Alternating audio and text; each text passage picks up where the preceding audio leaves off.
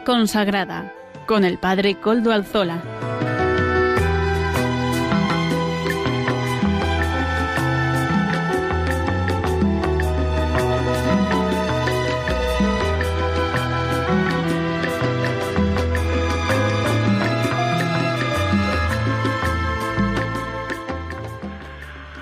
Buenas tardes, hermanos, amigos y oyentes. Hoy es jueves y son las cinco de la tarde, una hora menos en las Islas Canarias. Es por tanto la hora de vida consagrada en Radio María. Les saluda con sumo gusto Padre Coldo Alzola, Trinitario. Hoy emito, como de costumbre ya, desde Algorta, Vizcaya, desde la parroquia del Santísimo Redentor. Me encomiendo al comienzo del programa al Beato Domingo Iturrate, cuyas reliquias custodiamos en nuestro templo parroquial. Beato Domingo del Santísimo Sacramento, Domingo Iturrate, ruega por nosotros. Saludo a quienes nos están ayudando en el control en Madrid. Gracias a su servicio, a su paciencia, podemos emitir también hoy. Gracias de verdad. Hoy día 9 de enero de 2020. Todavía estamos en el tiempo de Navidad. Aunque haya quitado los adornos navideños de nuestras calles, nosotros seguimos en Navidad. La liturgia sí nos lo dice, y como cristianos todavía mantenemos nuestros adornos en casa, mantenemos todo lo que ha sido de Navidad en nuestra casa, podemos todavía cantar villancicos, porque estamos en el tiempo de Navidad. Cuando mm, durante esta semana estaba hablando yo con Monseñor Catalá, eh, obispo de Málaga, don Jesús Catalá me decía, pues es verdad que en nuestras calles ya están quitando las luces, pero nosotros los cristianos tenemos que saber decir que todavía es Navidad, porque hasta el día del bautismo del Señor que celebraremos este domingo próximo, dentro de tres días, hasta ese día nosotros seguimos en el tiempo santo de la Navidad. Vivámoslo así, porque a nosotros no nos tiene que decir cómo tienen que ser los ritmos, el comercio. Ya sé que han pasado de la época de Navidad a la época de las rebajas, pero para nosotros y para Cristo no hay rebajas siempre es tiempo salvífico. Y en el tiempo de Navidad hasta el bautismo del Señor nosotros estamos celebrando que el verbo se hizo carne, acampó entre nosotros, ese verbo amable que se ha hecho como niño, que lo vemos como niño en el pesebre de Belén. Y ahora también este domingo lo veremos ya recibiendo las aguas del Jordán de manos de su primo, San Juan Bautista. Este es el tiempo de Navidad, este es el verdadero sentido de la Navidad la encarnación, el nacimiento más bien, la encarnación que ha nacido, el verbo hecho carne que ha nacido y que ahora que ha sido manifestado a todas las naciones en la Epifanía y en el bautismo del Señor, que ya empieza su vida pública. Este es el tiempo, la vida oculta de Jesús en Nazaret. Pues vamos a celebrarlo y a celebrarlo hasta el domingo. ¿Eh? Así que que no nos quiten esta semana de Navidad. Paso a, presentar hoy los contenidos del programa. Comenzamos dando voz a los pastores de la Iglesia. Como les he dicho al comienzo, contamos con la colaboración del obispo de Málaga, don Jesús Catalá, que es el presidente de la Comisión Episcopal de Vida Consagrada. Con él comenzamos a presentar un nuevo documento que es la instrucción Ecclesiae Sponse Imago sobre el Ordo Virginum. La Congregación para los Institutos de Vida Consagrada y las Sociedades de Vida Apostólica presentó la instrucción Ecclesiae Sponse Imago, imagen de la Iglesia como esposa de Cristo, retomando la definición del Ordo Virginum, de la consagración de las vírgenes. Después del rito litúrgico y las normas contenidas en él, la instrucción es el primer documento de la sede apostólica que profundiza la fisonomía y la disciplina de esta forma de vida, según nos explicaba el cardenal Joao Braz de Aviz, precepto de la Congregación para los Institutos de Vida Consagrada y las Sociedades de Vida Apostólica, en la presentación de este texto hace ya un año y medio, es decir, este texto fue presentado el 4 de julio de 2018. Las, las vírgenes consagradas son la imagen de la Iglesia como esposa de Cristo, significa el título de la instrucción. De esta manera, el decreto de la Sagrada Congregación para el Culto Divino que, bajo el mandato del Papa Pablo VI, promulgó el nuevo rito de la consagración de las vírgenes, presentaba a las mujeres consagradas en el Ordo Virginum como imagen de la Iglesia como esposa de Cristo. Este documento era del 31 de mayo de 1970. Como sucedía en las comunidades apostólicas, en la edad patrística, después de siglos, se concedía también la posibilidad de recibir esta consagración con ese documento de 1970, a las mujeres que permanecen en su entorno de vida normal y ya no estaba solamente reservada a las monjas eh, como eh, y bueno, en el año 2020, es decir, este que empezamos, el rito restaurado celebrará su 50 aniversario. Esto nos lleva a entender mejor la vida consagrada, porque la vida consagrada con el Ordo Virginum se ha visto completada también. Ya no solamente son los monjes y monjas, los ermitaños, a la vez también son los religiosos y religiosas, y ahora también cómo no, el Ordo Virginum, los institutos seculares, el Ordo Virginum. Y ahora, en último momento, han llegado también las nuevas formas de consagración. Todo esto, este programa pretende hacerse eco de todas estas cosas. Por eso los obispos, en estas semanas que siguen, van a ir presentando esta instrucción novedosa, aunque en realidad el Ordo Virginum es una de las primeras formas de consagración que se ha conocido en la Iglesia. Pero yo no me voy a detener en esto, porque para eso tenemos a los obispos. A los obispos que, bueno, que, que tenemos a los obispos para muchas cosas, pero entre otras cosas, los obispos encargados de la vida consagrada en España, la Comisión Episcopal, va a dedicarse de lleno estas semanas que vienen a este tema. Como testimonio nos pondremos en contacto con Sor Begoña Vives, de las Hermanitas de los Pobres. Nos va a presentar una cuestión y además también nos haremos eco de algunas noticias últimas sobre la vida consagrada. Amaro Villanueva nos ofrecerá la sección Música para Evangelizar. La Madre Olga del Redentor, fundadora de las Carmelitas Samaritanas, nos presentará la sección, como viene siendo habitual, de Camino con Madre Olga unos minutos de reflexión espiritual semanal. Finalmente, el padre David García, García Rico, nos presentará el Evangelio del Domingo. Ya saben, siempre nos pone en conexión con la liturgia del domingo que llega, y esta vez llega el domingo del bautismo del Señor, hasta cuando llega el tiempo de Navidad. Ténganlo en cuenta, ténganlo en cuenta. Ya saben que se pueden poner en contacto con el programa por medio del correo electrónico del mismo, se lo repito una vez más, vida consagrada, todo en minúscula, arroba radiomaria.es. Ustedes pueden escribirme a él y yo mismo les contestaré. Me reía porque, es tan importante decir que todavía estamos en Navidad. A mí es que me molesta profundamente, perdónenme que sea muy sincero con ustedes, me molesta profundamente que ya parece que ya se ha acabado la Navidad. Pues no, no, que no nos lo van a marcar los medios de comunicación ni tampoco los, las tiendas. ¿Eh? nosotros tenemos nuestro ritmo, el ritmo de la liturgia, que es siempre el ritmo que nos ayuda a entrar cada vez más en el misterio. Bueno, y además, antes de acabar esta primera presentación, quiero recordarles que desde ya nos pueden escuchar por medio de los podcasts de la web. Están puestos al día gracias a la buena labor de Amaro Villanueva. No lo olviden. Pueden escuchar el programa unas horas más tarde o en otro momento pueden bajarlo para escucharlo a otras horas. Así pues, sin más, Monseñor Catalá, adelante, la editorial. Comentamos hoy el capítulo sobre la vocación y el testimonio del Orden de las Vírgenes del documento de la congregación Esponse, Ecclesie y Mago. Lo dividimos en cuatro partes como está en el texto. El primer apartado es el fundamento bíblico de la virginidad consagrada.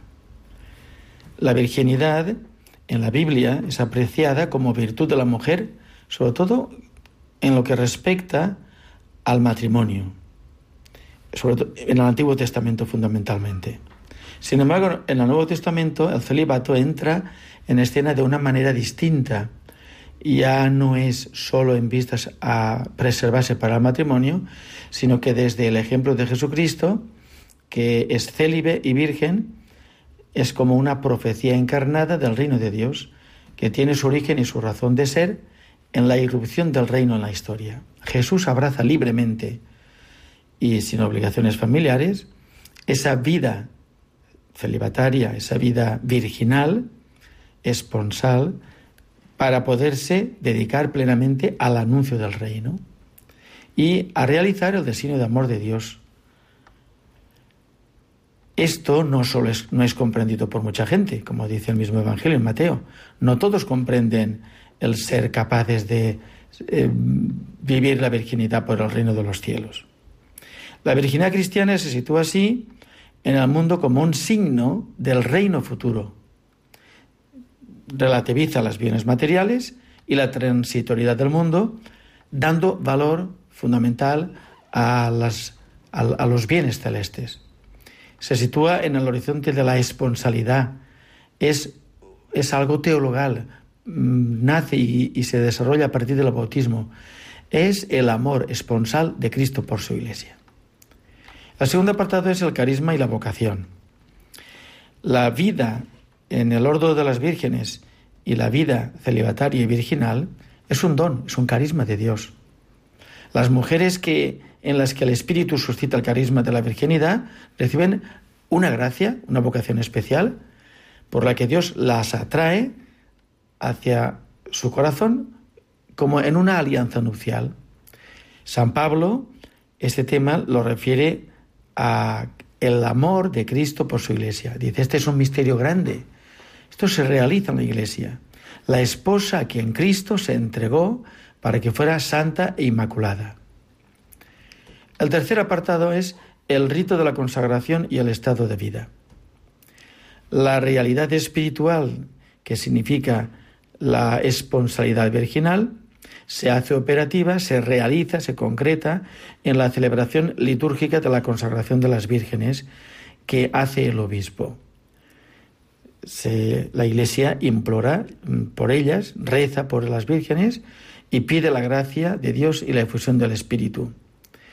En la vida de las vírgenes, el estado de vida que ese rito realiza, se refleja en ella la naturaleza de la Iglesia, que está animada por la caridad, por el discipulado, por el testimonio, por la misión.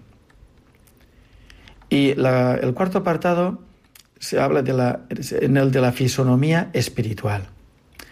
¿Qué es la virginidad consagrada? ¿Qué es en el orden de las vírgenes? Pues como toda vocación cristiana, la vocación de las vírgenes consagradas en el orden de las vírgenes es una experiencia libre, dialogal, de aceptación de la gracia divina y de la libertad humana. Es un acto libérrimo de la mujer que recibe este carisma o don de Dios por parte del Espíritu y que quiere vivir una vida esponsal con Jesucristo. La fisonomía espiritual de las consagradas, que pertenecen al orden de las vírgenes, se caracteriza por el arraigo, además, en una iglesia particular, concreta, en una diócesis, que está regida, pastoreada por el obispo que es la pastora.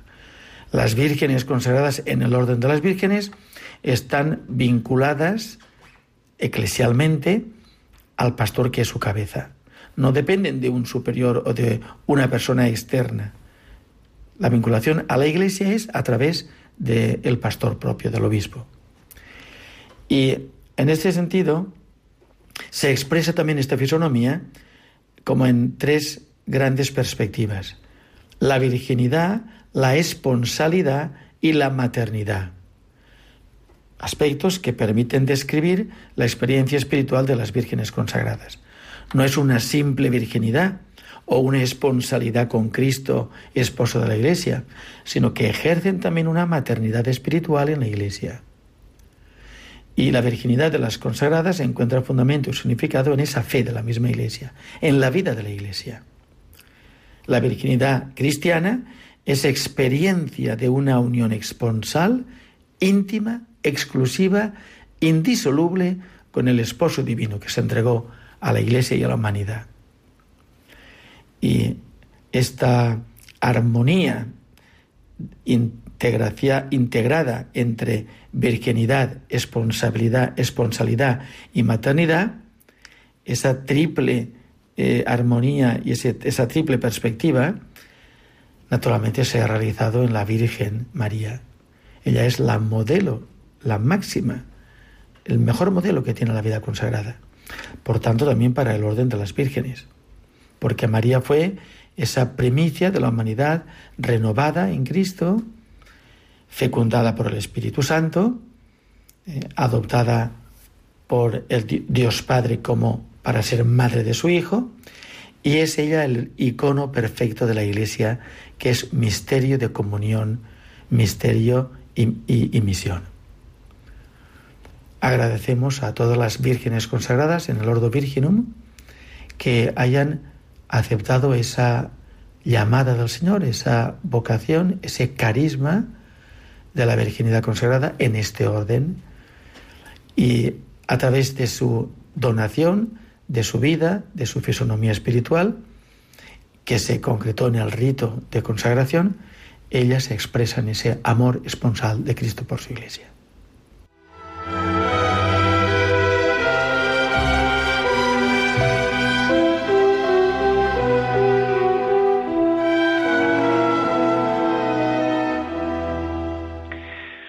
Muchas gracias, don Jesús Catalán, por esta primera intervención para explicarnos este documento, esta instrucción, que la instrucción en latín eh, significa, lo voy a decir en latín y después también lo traduzco para que lo vayamos aprendiendo.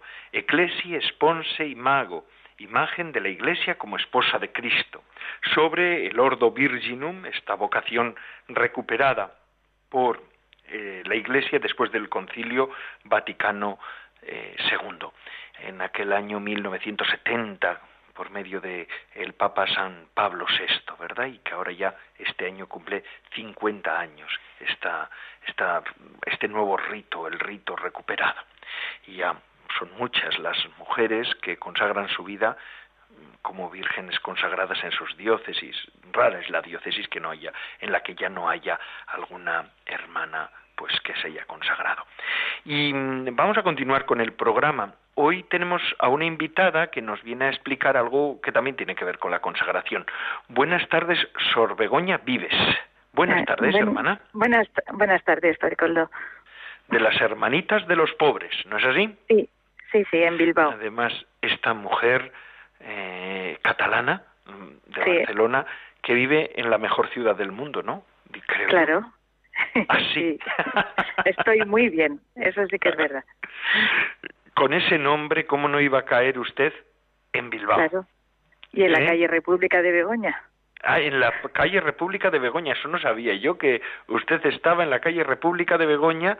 Begoña es la madre patrona de Vizcaya que, y cuyo santuario está en Bilbao. Así que Sor Begoña, de, desde Barcelona, desde su Barcelona natal, vino a Bilbao pues porque la trajo su nombre y su vocación, cómo no. ¿Eh? Exactamente. ¿Ahí qué es lo que tienen, hermana? ¿Nos explica si brevemente? pues tenemos una casa, una residencia de ancianos con recursos mínimos eh, y lo que queremos es formar una familia con ellos hasta el final de sus días.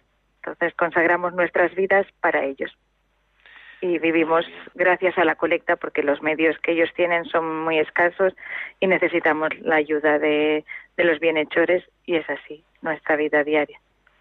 Qué bien, qué bien, pero además está ya está usted preparando como promotora vocacional y, difusora, ¿verdad?, del carisma. Está usted preparando un encuentro para dentro de poquitos días, ¿no es así? Sí, para el sábado 18 de enero queremos, bueno, tenemos organizado una jornada mm, digamos, vocacional o para la juventud en general, para las chicas, eh, que sería un tiempo de oración, claro que habría, pero también un tiempo de servicio para que vean que pues el verdadero cristiano eh, se valora en el servicio que hace, cómo se refleja ¿no? en, en el don a los demás. Entonces, pues aprender a estar ahí con los ancianos y como dice el Papa Francisco, eh, pues las personas que se dan a, a los ancianos colaboran al bien de la sociedad y es como cómo lo quieren hacer y cómo también quieren hacer este encuentro, del que también nos hacemos eco en este programa de vida consagrada. Así que va a ser un encuentro de reflexión, de oración y de servicio. Sí, y luego de fraternidad con las hermanitas. Son, está dirigido a chicas. A chicas entre 16 más o menos y 35 años. Bueno, siempre hay un margen, sí. Y cualquiera que esté interesada. sí, sí, sí. Sí, sí. No somos, en la iglesia no somos excluyentes, sino no, no, no, no. Sí, sí. En, el programa de vida consagrada esto queda siempre más claro. siempre pretendemos decir que la vida consagrada, si es algo, es algo inclusivo, mm. Mm, que es algo que une, que aglutina, que, que reúne, ¿verdad, hermana? Sí, sí, justamente. Qué bueno, qué bueno. pues es que estén interesadas que llamen a, nuestra casa, al, no sé, ¿puedo dar el número aquí ahora o...? Mm, no suele ser muy efectivo porque no sé porque la gente no puede apuntarlo. Pero sí, que es verdad que ustedes pueden decir pues en la página web sí, está ¿cómo se llama la página web? pues hermanitas de los pobres Uy, difícil, lo tienen ustedes muy Hermanitas de los pobres. Las hermanitas de los pobres, por medio de su página web, hermanitasdelospobres.es, mm, mm. ¿verdad? Porque tengo aquí la información, eh, les invitan a que puedan entrar y puedan, mm, quien quiera pueda apuntarse, ¿verdad? Y si necesitaran algo más, por medio del email del programa, vida consagrada yo mismo le contestaré. Muy bien. Eh, pues yo mismo les diré, les daré alguna información, le daré su teléfono, el teléfono de usted o el contacto, no hay ningún problema para eso. O si no, también el Twitter, el Twitter, el tweet. Aquí eh, hoy mismo Mm, ya en el tuit de Radio María anunciaban nuestro programa y hay varias personas que se han unido al tuit diciendo que les gusta, que les gusta. Mm. Yo eh, les digo que sigan haciéndolo, ¿verdad? Y por medio del Twitter mío, pues podrían ponerse en contacto. Todos los medios son buenos, ¿eh? y digo, Hoy, decíamos hoy en el en el tuit anunciador del programa, hoy siempre los consagrados dando la vida por el pueblo de Dios, la vanguardia de la Iglesia, en, en vida consagrada con el Padre Coldalzola. Eh, porque es así, porque es así, porque ustedes están dando vida a personas sin recursos, ¿verdad? Porque hay algunas, muchos ancianos que no tienen recursos, que gracias a ustedes, pues pueden tener una vejez más digna, ¿no? ¿No es así? Es, lo que queremos, sí, exactamente. De, pues que sean felices. ¿eh? Nuestra fundadora decía, hacer felices a los ancianos es todo, pues eh, es lo que intentamos. Qué bien, qué bien. Pues espero que sea de gran provecho el encuentro que van a tener ustedes ¿eh? el mm. sábado que viene, el sábado 18, De, enero, eh, ¿verdad? Sí, a partir de eh, las ocho y media, nueve ya pueden venir y bueno, pues si se inscriben antes mejor si se, se, inscriben mejor y además así pues para poder asegurar que pueden hacer el encuentro ¿eh? con ellos, con ustedes que tienen plaza, ¿verdad? Así que eso es importante. Eso es muy importante. Eh, hermana Sor, Sor Begoña, mm, bueno, pues, pues que vamos a rezar al Señor para que esto sea verdaderamente un encuentro que, que sea gozoso. ¿De acuerdo? pues muchas gracias. Muchas gracias a usted. Y nos veremos. Vale. Porque yo también me han invitado, a mí también, yo lo digo aquí en, en la radio, me han invitado también para que les acompañe, entre otras cosas, por eso sé algunas cosas del encuentro, y allí estaremos con ustedes, acompañándoles también. A mí me pues gusta mucho siempre tener ese contacto con los distintos ámbitos y las distintas congregaciones, distintos carismas, ¿verdad? Así que si quieren algo de información, ustedes hermanitasdelospobres.es eh, si quieren más información también o, o además eh, vida consagrada arroba radiomaria.es, por el Twitter mío también me pueden preguntar, por donde quieran, pero que nadie se quede con las ganas, ¿verdad Begoña? ¿Sor Begoña? Sí, sí, sí. sí. Muchísimas gracias, ¿eh? Muchas gracias, muchas gracias, adiós. Buena tarde, que tenga usted buena tarde. Y nosotros seguimos con nuestro programa de vida consagrada. Y decía en el tweet del programa, en el que anunciábamos mm, el programa en el Twitter de Radio María, decíamos que los los, los, religiosos, los consagrados, eh, son pues la vanguardia de la Iglesia. Y es así vida eh, es dando la vida por el pueblo de Dios, tantísimas personas. Y es que hace poquito salía una información que verdaderamente ha sacudido también mi conciencia, como trinitario que soy, a mí me preocupa, me preocupa y me ocupa también dentro de lo que cabe, ¿verdad? Igual menos de lo que debiera, pero mm, intento, intento estar atento. Me preocupa la situación de los perseguidos, de los cristianos perseguidos. Ha salido un informe de ayuda a la Iglesia necesitada, otra de las asociaciones que está trabajando activamente, activamente. Nosotros tenemos el SIT, entre los trinitarios, Solidaridad Internacional Trinitaria, pero Ayuda a la Iglesia Necesitada es otra asociación de derecho pontificio que es mm, importantísima en esta tarea, ¿verdad? Tiene más medios quizá y más, más difusión y más personas trabajando. Sé que también tienen un programa en Radio María. Y me llamaba la atención que su presidente, eh, Thomas Hein Heldern, no sé muy bien cómo se pronuncia, pero bueno, eh, decía que el 2019 ha sido un año de mártires. ¿eh? Ha sido un año de mártires, uno de los más sangrientos de, la historia de toda la Iglesia, de la, cristian, de la cristiandad. El culmen fue el ataque a tres iglesias de Sri Lanka con más de 250 muertos. La situación en China e India también nos preocupa mucho, dice eh, dice don Thomas Heldern, que es eh, presidente internacional de ayuda a la Iglesia necesitada. Impresionante, impresionante. En Europa occidental los políticos y los líderes de opinión hablan ahora mucho más sobre la libertad religiosa. Eso es un, pues algo positivo, ¿verdad? Fíjense, hace poco me mandaban a mí algún vídeo del príncipe Carlos de Gales, que se hacía eco de esta situación, pero a pesar de todo, en España en concreto, no les oigo yo mucho a nuestros políticos y a nuestros dirigentes hablar de esta situación que verdaderamente es alarmante a nivel internacional, porque la iglesia más perseguida, la iglesia más perseguida y la religión más perseguida es la primero, la religión más perseguida es la cristiana y la iglesia más perseguida es la católica. Y esto es un hecho.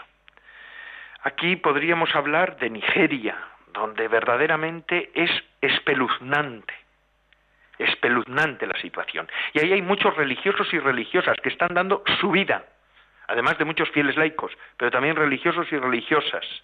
Hay misioneros, misioneras, asesinados, todos los, casi todos los meses tenemos alguna noticia. En Burkina Faso, no podríamos mm, olvidar a estos países de África, pero tampoco el Oriente Próximo, donde se están vaciando los cristianos. Yo tengo un contacto directo por la asociación en la que estoy, por el SID, mm, con Alepo, y allí religiosos y religiosas están acompañando a la comunidad diezmada de los cristianos, porque muchos de ellos han tenido que huir y otros muchos han sido asesinados. Son iglesias martiriales, verdaderamente un tema que tendría que ser portada en todos los lugares, en todos los lugares, y no lo es, no lo es. Y a veces nosotros, cristianos y cristianas de aquí, tampoco nos hacemos eco suficientemente de esta situación. No vamos a hablar solo de esto, pero también tenemos que hablar de esto. Es verdaderamente un tiempo de entrega, de testigos de la entrega y muchos testigos de la entrega y de amor por muchos, ¿verdad? Lo hermoso de nuestro trabajo es que, además de la cruz y el sufrimiento, también podemos experimentar muy de cerca la gran entrega y el amor de muchas personas. En Siria, por ejemplo, ya, ya les digo yo, eh, muchísimas personas, se oye cómo los cristianos y las comunidades cristianas están organizando para poder atender a estos cristianos enfermos, que son los que no pudieron salir de las casas. yo llegaban unas imágenes, me han llegado unas imágenes de Alepo, a mí personalmente, y testimonios de personas que han estado allí, personas de aquí que han estado allí, enviadas por mi asociación, porque estamos financiando varios proyectos en Alepo, que verdaderamente sacuden el alma, pero también en la India, ¿eh? también en algunos estados de la India, mujeres, niñas. Gracias a Dios la Iglesia sigue viva. Y esto y hay cada vez más hermanos nuestros que son verdaderos héroes, héroes de la misericordia y héroes de la caridad fraterna. Y muchos de ellos son religiosos, consagrados y consagradas, vanguardia de la Iglesia. Por eso este programa de vida consagrada quiere hacer un homenaje a tantos religiosos y religiosas que en tantos lugares del mundo están hoy dando el supremo testimonio del amor. Bendito sea el Señor. Damos gracias a Dios por el testimonio de ellos y de ellas, de tantos y de tantas. Y con este pequeño homenaje, porque no es nada en comparación con aquellos que están dando su vida, este pobre religioso trinitario quiere pues pedir por ellos y pedirles a ustedes que recen mucho y que dentro de sus posibilidades también sean solidarios con nuestros hermanos cristianos perseguidos. La situación a veces es escalofriante. Los testimonios son lacerantes, lacerantes de verdad. Si no lo hacen nuestros mandatarios, por lo menos hagámoslo nosotros. Y sin más, vamos a continuar con el programa de hoy de vida consagrada. Ahora pasamos a Amaro Villanueva, que nos ofrece esta sección de música para evangelizar.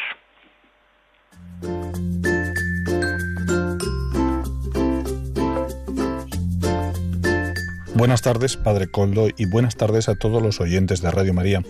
Hoy presentamos la canción titulada María, por el grupo Los Ascoy, este grupo nace en agosto de 2019 y marca el inicio de una nueva carrera musical. Lo componen Luis Enrique Ascoy, su hija menor, María Belén Ascoy, y su hijo mayor, Luis Enrique Ascoy. Luis Enrique Ascoy nace en el año 1965 y comienza en la parroquia de San Francisco Solano del Rimac, en Perú. Compone sus primeras canciones y hace su primera presentación musical en, curiosamente, una chocolatada para niños. Posteriormente, en 1990, ya obtiene su titulación de abogado. Pues bien, hoy presentamos la canción María de Luis Enrique Ascoy y sus hijos, los Ascoy. Adelante. Imagina el vientre que lo dio a nacer. Si el Espíritu de Dios fue a su encuentro mucho antes que el mismo Pentecostés. Si el arcángel la llamó llena de gracia, cuando nadie sin bautismo lo podía hacer. Si Jesús cumpliendo el cuarto mandamiento le dio la honra tanto a ella y a José. Le dio la honra a su madre y a José. Podría darte mil razones para amar, pero el amor es en sí mismo la razón. Solo sé que no hay amor al rechazarla porque el primero que la ama es el Señor.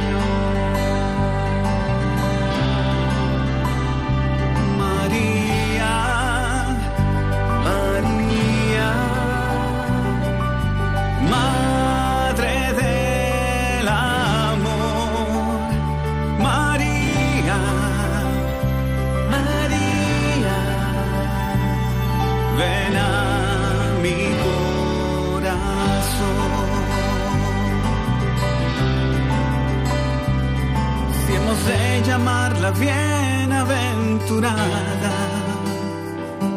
Todas las generaciones por doquier.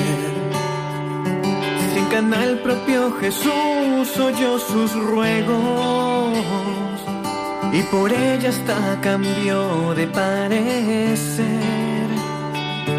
Si en la cruz le pidió Juan que la cuidara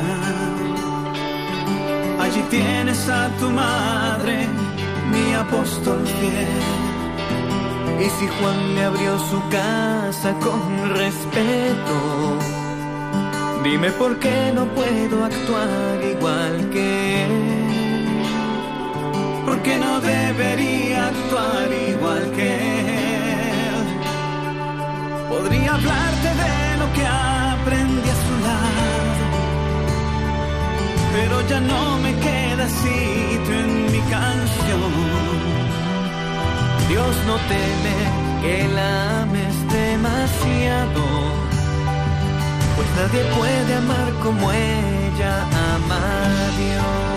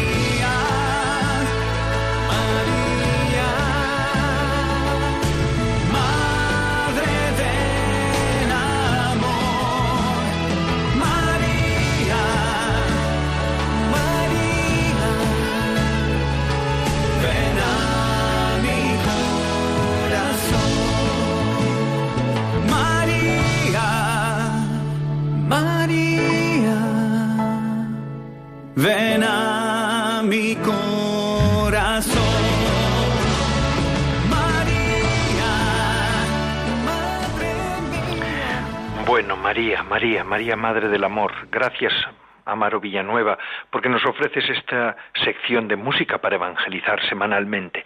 Y continuamos con nuestro programa. Ahora vamos de camino, pero de camino no solos, sino de la mano de Madre Olga, Olga María del Redentor, fundadora de las Carmelitas Samaritanas, vamos a de camino espiritual, que siempre es el camino más cierto. Adelante, pues, Madre Olga.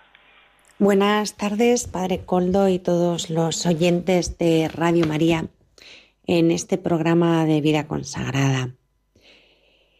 Retomamos, intentamos retomar el ritmo habitual de, nuestro, de nuestra pequeña sección después de la fiesta de Navidad.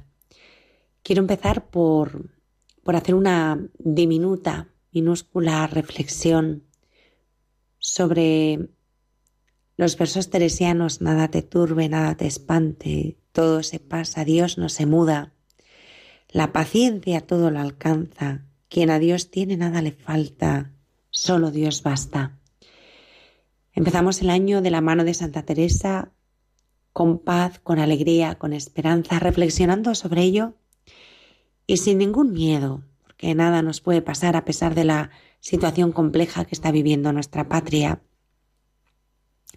Todo está perfectamente ordenado, cuidado y en las manos de Dios, ¿no?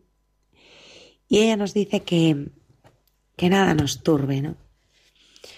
Que la vida sigue y en este año que estamos empezando, aunque haya problemas, aunque tengamos dificultades, aunque nos asalten dudas y temores, pues hermana, hermano, que nada te turbe. Ante las adversidades que este nuevo año y esta nueva situación de España nos pueda presentar, nada te espante. Y recuerda que en esta vida todo es pasajero. Venimos de paso, venimos del cielo, estamos aquí un tiempo, regresamos al cielo. Así que pase lo que pase en esta vida, recuerda que todo se pasa. Todo se puede superar, todo se puede vencer, porque Dios no se muda, Él es fiel. Dios no cambia, permanece, nos ama siempre. Basta con que te enfrentes a las dificultades aferrada a su mano, agarrada de la mano de Dios y con tranquilidad, con mucha paz, con mucha serenidad, sabiendo que en la paciencia todo lo alcanza.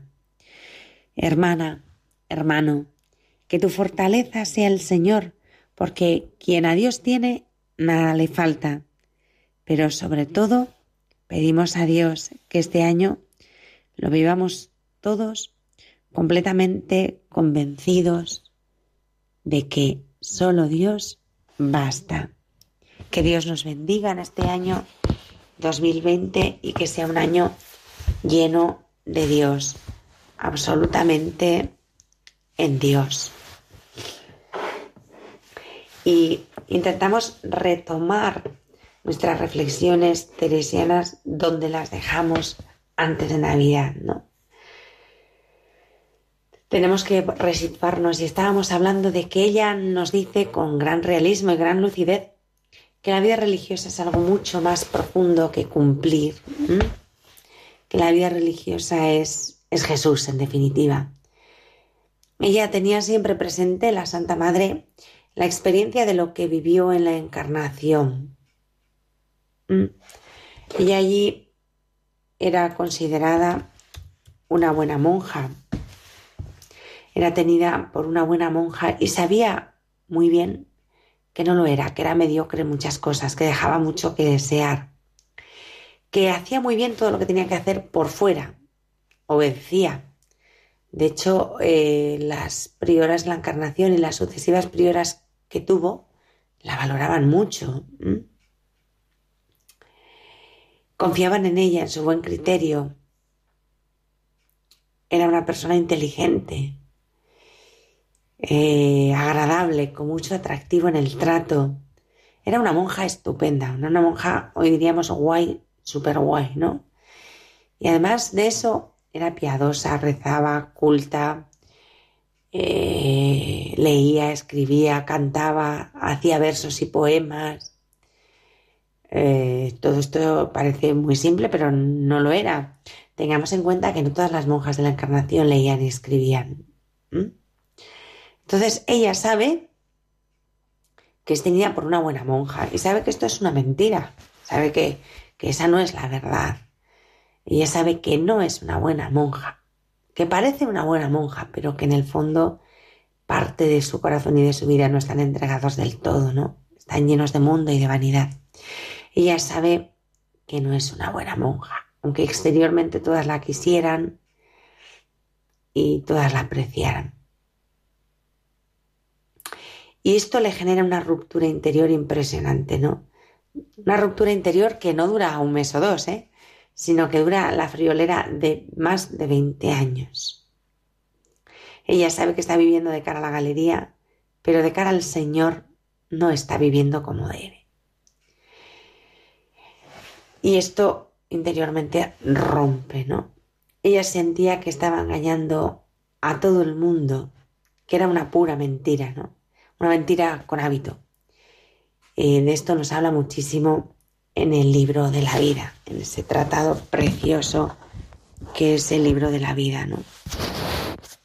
El capítulo 7 es, impresionante, es tremendo, pero muy interesante, muy clarificador de cara al tema que estamos tratando. En algunos párrafos es duro, pero muy veraz. De hecho, en este capítulo 7, en el número 2, dice esto que acabo de decir, leo textualmente. Como me veían tan moza y en tantas ocasiones apartarme muchas veces a soledad, a rezar y leer mucho, hablar de Dios, amiga de hacer pintar su imagen en muchas partes, y de tener oratorio y procurar en él cosas que hiciesen devoción, no decir mal, otras cosas que de esta suerte que tenían apariencia de virtud, y yo, que de vana me sabía estimar en las cosas que en el mundo se suelen tener por estima, con esto me daban tanta y más libertad que a las muy más antiguas, y tenían gran seguridad de mí, porque tomar yo libertad ni hacer cosas sin licencia nunca me parece lo pudiera acabar conmigo en monasterio hablar de esta suerte, ni lo hice porque me tuvo el Señor de su mano. Es justo lo que acabo de comentar antes. Ella sabe que era una buena monja y la tenían por tal de cara al exterior. Pero al mismo tiempo sabe que interiormente al Señor no le está entregando todo, porque no le está siendo fiel. Por eso nos dice que cumplir las cosas no es vida religiosa, no es vida consagrada, no es vida entregada, porque hacía todo lo que tenía que hacer, la tenía muy bien conceptuada, pero vivía su aire y hacía en el fondo lo que quería, no lo que Dios le pedía. Esta es Santa Teresa, la que nos enseña a descubrir la acción del Espíritu Santo y a secundar sus inspiraciones. Por lo que el Carmelo se refiere, ofrece, antes que ninguna otra cosa, un modo de vivir, un proyecto de vida. Y este proyecto de vida, que es lo más característico de ella, y lo que de alguna manera materializa el carisma, la idea, lo encuentra primero en la regla, lo matiza en las constituciones. Guardar la regla en las constituciones es solo en parte vivir el proyecto de vida. Y vivir el proyecto de vida es ser monja. Y si has venido a ser otra cosa, pues eh, te has equivocado. El proyecto de vida es ser monja. Ya vamos viendo eh, lo que significa para Santa Teresa ser monja, lo que una monja es para ella. Es vivir, es ser monja, pero con un estilo propio que si Dios quiere continuaremos viendo y estudiando y analizando el próximo jueves. Muy buenas tardes, queridos radio oyentes. Feliz año nuevo, cargado de la paz y la confianza en la providencia, sin miedo. España está en manos de Dios y que Dios os bendiga. Buenas tardes y, como digo, hasta el próximo jueves.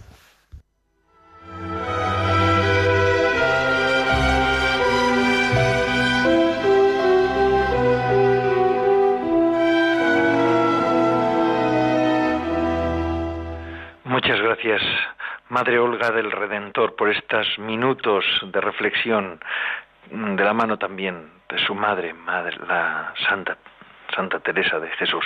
Y ahora concluimos nuestro programa, pero primero vamos a escuchar al Padre David, David García Rico, que nos ofrece el Evangelio del domingo. Adelante, Padre David. Buenas tardes, amigos de Radio María. Este próximo domingo, día 12 de enero, en la iglesia celebramos la fiesta del bautismo del Señor. Vamos a escuchar el Evangelio de ese día, que está tomado de San Mateo y dice así. En aquel tiempo vino Jesús desde Galilea al Jordán y se presentó a Juan para que lo bautizara. Pero Juan intentaba disuadirlo diciéndole, ¿soy yo el que necesito que tú me bautices y tú acudes a mí? Jesús le contestó, déjalo ahora, conviene que así cumplamos toda justicia. Entonces Juan se lo permitió. Apenas se bautizó Jesús, salió del agua, se abrieron los cielos y vio que el Espíritu de Dios bajaba como una paloma y se posaba sobre él. Y vino una voz de los cielos que decía, Este es mi Hijo, amado, en quien me complazco.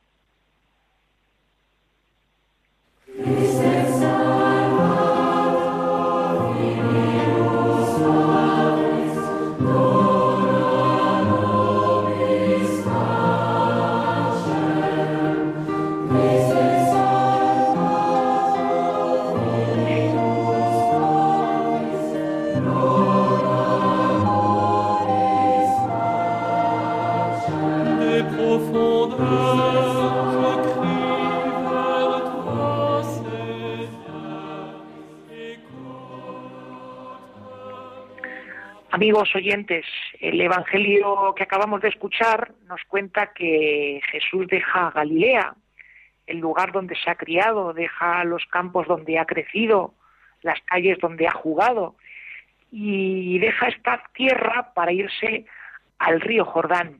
El río Jordán, para aquellos que no están muy familiarizados con el mapa de Tierra Santa, pues es la frontera natural que separa Israel de Jordania y además es un símbolo porque representa el paso de la esclavitud a la libertad o el paso de la tierra pagana a una tierra religiosa. Y vemos que Jesús va al Jordán y no va justamente de pesca o a coger cangrejos, sino que va en busca de un familiar suyo, va a buscar a Juan el Bautista. ¿Y por qué va a buscarle? Pues porque quiere bautizarse. Va con la intención de bautizarse y justamente va a su encuentro en una zona del Jordán muy cercana a la desembocadura del Mar Muerto, que según dicen algunos con la tradición, este lugar se llama Betabara. Betabara en hebreo significa el lugar de atravesar, de ahí el juego de palabras, ¿no?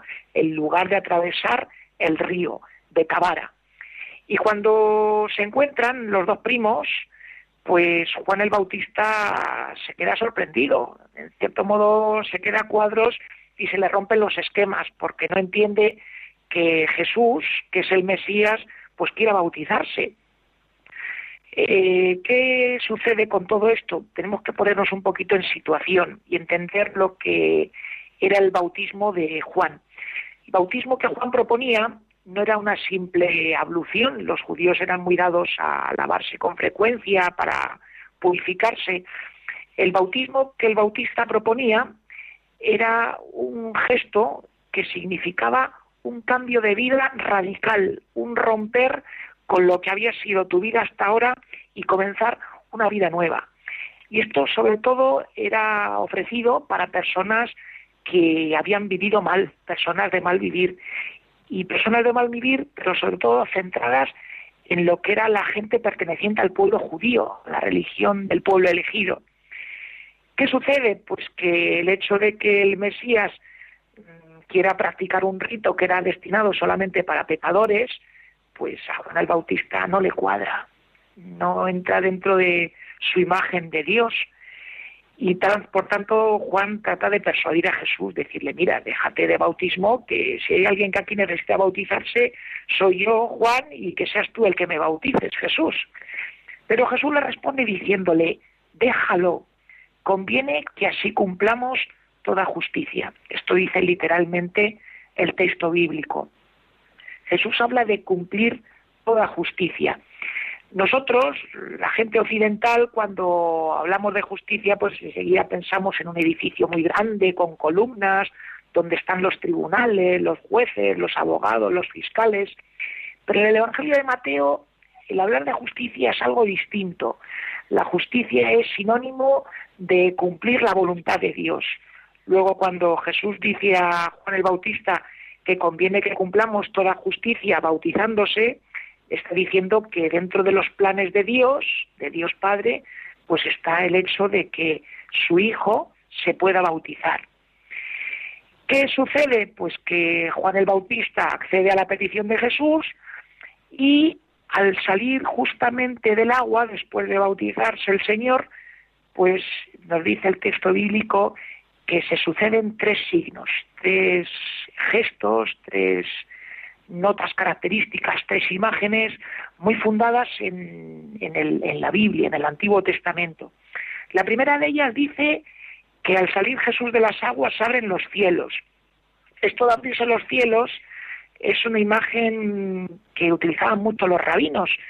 En el tiempo de Jesús, los rabinos en su predicación solían decir a la gente que entre Dios y nosotros había nada más y nada menos que siete cielos. ¿Y qué pasaba con esos siete cielos? Pues que la distancia entre uno y otro, agárrense, era nada más y nada menos que la de 500 años de camino. Para pasar del primero al segundo, 500 años. Del segundo al tercero, 500. Así hasta el séptimo. Luego, es una forma de decir que la distancia entre Dios y los hombres era prácticamente infinita, imposible de recorrer en la vida de una persona. Y en el momento en que Jesús vivía, era un sentir del pueblo, en el corazón de la gente, pues que Dios había cerrado los cielos, que Dios había dicho a los hombres, hasta aquí, no quiero saber nada más de vosotros, me desentiendo. Con lo cual la gente pues decía, Dios nos ha abandonado, está muy lejos de nosotros, ya no quiere nada con nuestra vida, así que las personas tenían mucha angustia. Cuando se dice que se abren los cielos, es una forma muy visual de decirnos que Dios establece conexión directa con las personas, que ya no pone barreras, sino que está al alcance de todos nosotros en el Hijo que sale de las aguas. Luego se nos presenta la imagen del Espíritu Santo que baja como paloma y se posa sobre Jesús. Esto de la paloma, ¿qué significado tiene? Porque vemos que en muchas imágenes de la Santísima Trinidad se presenta el Espíritu Santo como paloma. Mm, de aquí se pueden decir dos cosas. La primera de ellas es pensar en lo que es el ave de la paloma, porque es un ave que suele tener un nido fijo, sale a revolotear por ahí, pero vuelve siempre al nido, como se nos cuenta eh, lo que sucedía después del, del, diluvio, cuando sale la paloma de la barca y vuelve a la barca, ¿no? Bueno, pues la paloma que sale del nido vuelve al nido. Cuando se nos está expresando aquí que el Espíritu Santo como paloma viene como sobre Jesús, se está recuperando de esa paloma que vuelve al nido, esa paloma que vuelve a casa. Es como decirnos que el Espíritu Santo viniendo a Jesús está viniendo a lo que es su casa, a lo que le pertenece, es decir, a la presencia de Dios. Luego también el presentarnos al Espíritu Santo, a la presencia de Dios como paloma, es muy significativo porque eh, Juan el Bautista en su predicación, a la hora de decir y de hablar de la venida de Dios, pues decía que Dios iba a venir con el hacha. Dicho de otra manera, que Dios iba a venir repartiendo leña, iba a venir mandando fuego y flechas desde el cielo para quemar a los malos. Y sin embargo ahora se nos pone la imagen del Espíritu como paloma, imagen de la mansedumbre, de la humildad, de la dulzura, del amor de Dios que tiene con nosotros. Y viene la tercera imagen, es esa voz del cielo.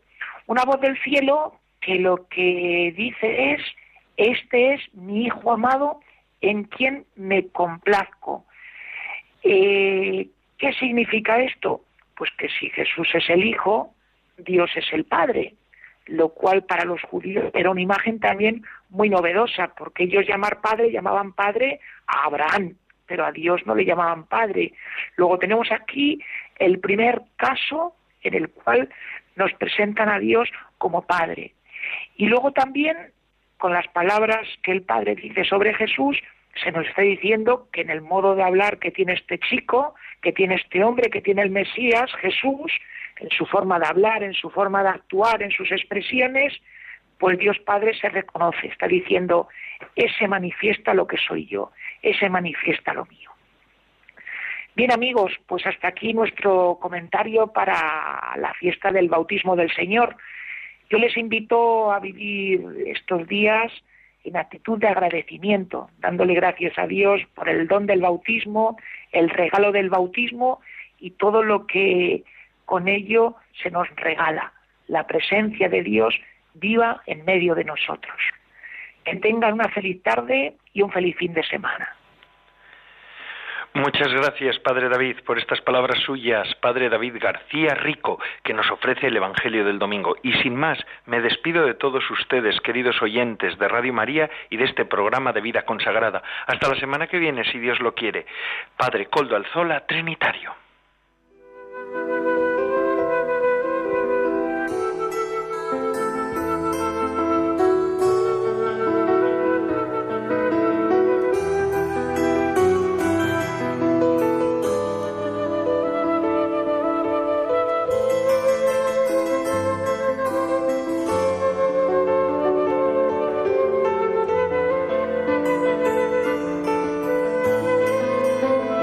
Vida consagrada con el Padre Coldo Alzola.